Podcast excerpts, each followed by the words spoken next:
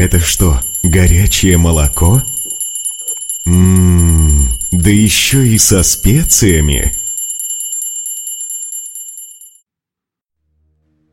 Однажды к одному известному святому мудрецу пришел совершенно пьяный врач и еле проговорил, гулять вам больше надо. И этот святой мудрец всю свою последующую жизнь совершал ежедневные прогулки. Кажется странно. Нет, не странно. Это умение получать подсказки от Бога через любой источник. Особое умение. Умение, которое в наше время потеряно умение, которое в наше время забыто. И к этому же святому однажды подошел контролер в общественном транспорте. Святой в это время показывал свои газеты попутчикам в автобусе, и контролер сказал ему, кому нужны сейчас газеты, их сразу все выбрасывают, лучше уж пиши книги. И этот святой начал писать книги. Их теперь читает все человечество. Вот оно, великое умение видеть во всем подсказки от судьбы и самое главное уметь отличать их от бреда собственного ума. Конечно же, не все так просто. Это великий результат развития разума. Это серьезнейшая работа над собой, над своим сознанием. Но в конце концов мы должны понять, что судьба говорит с нами. И она говорит с нами через каждого человека, с которым мы встречаемся. И мы должны уметь понимать эти подсказки, мы должны быть благодарны за это. Это основа взаимоотношений. Как же мы будем уважительны, если мы не понимаем, что люди, которые нас окружают, это посланники судьбы? Нам все время нужно чего-то особенного, мы ждем каких-то жутких проявлений, чтобы обязательно грянул гром, загорелся куст, пришла какая-то тяжелая болезнь пока гром не грянет, может не перекреститься. Секрет-то в том, что не подсказка должна быть особенной, а наше настроение должно быть особенным. Мы должны поменяться. Мы должны перестроиться. Мы должны по-другому взглянуть на этот мир. Понять, что в этом мире все не просто так. В этом мире есть какой-то смысл. Может быть, этим и отличаются атеист от трансценденталист. Тем, что трансценденталист точно понимает, во всем этом есть какой-то смысл, он обязательно есть. А иначе зачем вообще жить? Жить без смысла – это просто сумасшествие какое-то.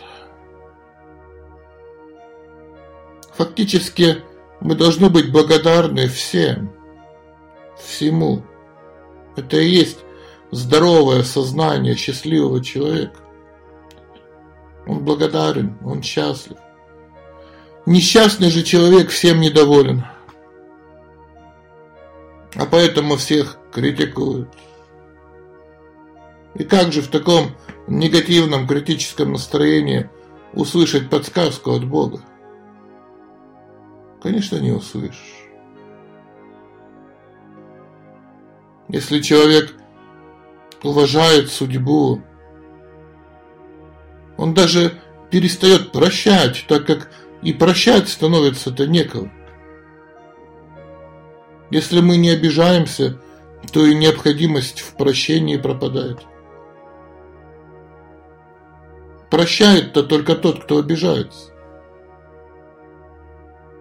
Так что если мы еще прощаем, значит наше уважение еще недостаточно развито. Значит мы еще обижаемся. Обидчивость без причины признак дурачины.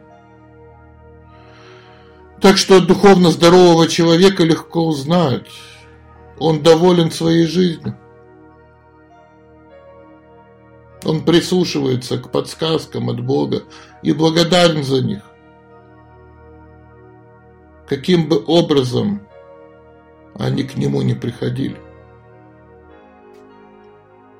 И более того, он не может испытывать счастье, если другой человек страдает.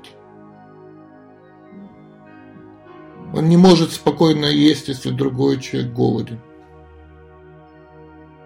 Он не может пустую тратить деньги, если другой беден. Вы послушайте, как молится мать Тереза. Люди часто бывают глупые упрямы, эгоцентричны и нелогичны. Все равно прощай их. Если ты добр, люди будут обвинять тебя в том, что под маской доброты ты скрываешь корысть. Все равно оставайся добрым. Если ты добился успеха, тебя будут окружать притворные друзья и подлинные враги. Все равно добивайся успеха. Если ты честен и прям, Люди будут обманывать тебя. Все равно будь честным и прямым. То, что ты строишь годы, кто-то разрушит за одну ночь. Все равно строй. Если ты спокоен и счастлив, тебе будут завидовать. Все равно оставайся счастливым. То добро, которое ты делаешь сегодня – Завтра люди забудут. Все равно делай добро. Отдай миру самое лучшее из того, что у тебя есть. И мир попросит еще. Все равно отдавай самое лучшее. Друг мой, в конце концов, то, что ты делаешь, все равно нужно не людям. Это нужно только тебе и Богу. И пока мы уважительны, пока мы благодарны, мы идем вперед. А если мы не идем вперед, то все, что мы делаем, это просто роем себе могилу. Очень важно точно понимать, что мы движемся, и что это движение в правильном направлении. Иначе жизнь теряет свой смысл. Иначе это имитация жизни. И жизнь возможна только в правильном настроении. Жизнь это не моргание глазами, не какие-то возвышенные речи, не хождение на работу и не создание семьи. Жизнь – это точное понимание, что такое движение вперед, что такое движение назад, что такое развитие, а что такое деградация. И ни в коем случае их нельзя путать между собой. Это и есть функция разума умение различать. Различать вектор своего движения, правильный вектор отличать от неправильного. Иначе банальное хождение по кругу. Бесполезность жизни. Беспросветность. Движение есть, но по кругу. А когда движение по кругу, это значит, что движения нет. Это значит, мы остановились. Это значит, смерть уже пришла. Просто покойничек еще немножко шевелится. Хотя жизни уже давно нет. Так что духовность это не просто какая-то философия, а это система оживления, это система жизни, система активной жизни. Это реанимация. И этому надо учиться. Это очень интересно, непросто, но действительно живо. В этом есть жизнь.